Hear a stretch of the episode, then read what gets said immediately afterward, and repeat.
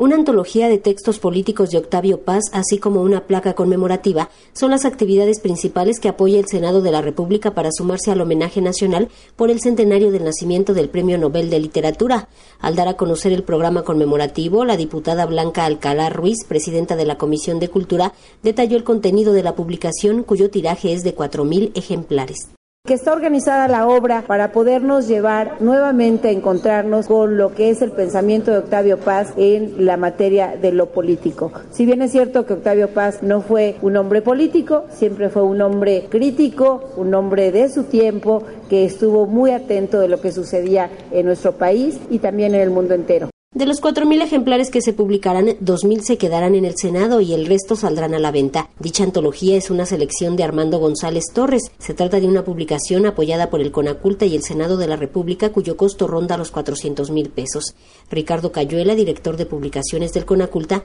aseguró que la publicación es un homenaje a quien apostó por la pluralidad.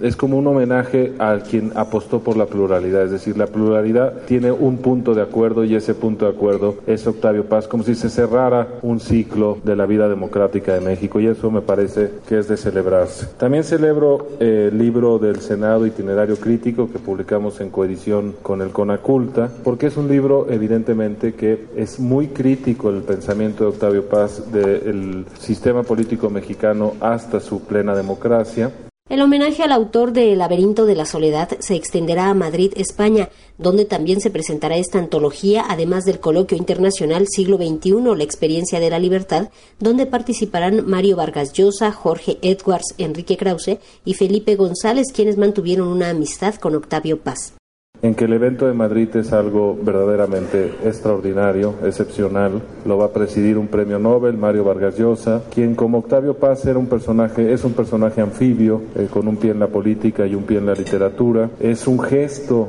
muy importante a su viejo amigo Octavio Paz que haya aceptado presidir este debate, esta reflexión y que esté junto a tres grandísimos intelectuales del idioma español. Jorge Edwards, Premio Cervantes, Enrique Krause, que es eh, en cierto sentido heredero intelectual de Octavio Paz en México y un historiador de reconocida trayectoria. El Senado de la República también busca difundir la obra de Octavio Paz a través de sus poemas que serán colocados en distintos parabuses. Para Radio Educación, Verónica Romero.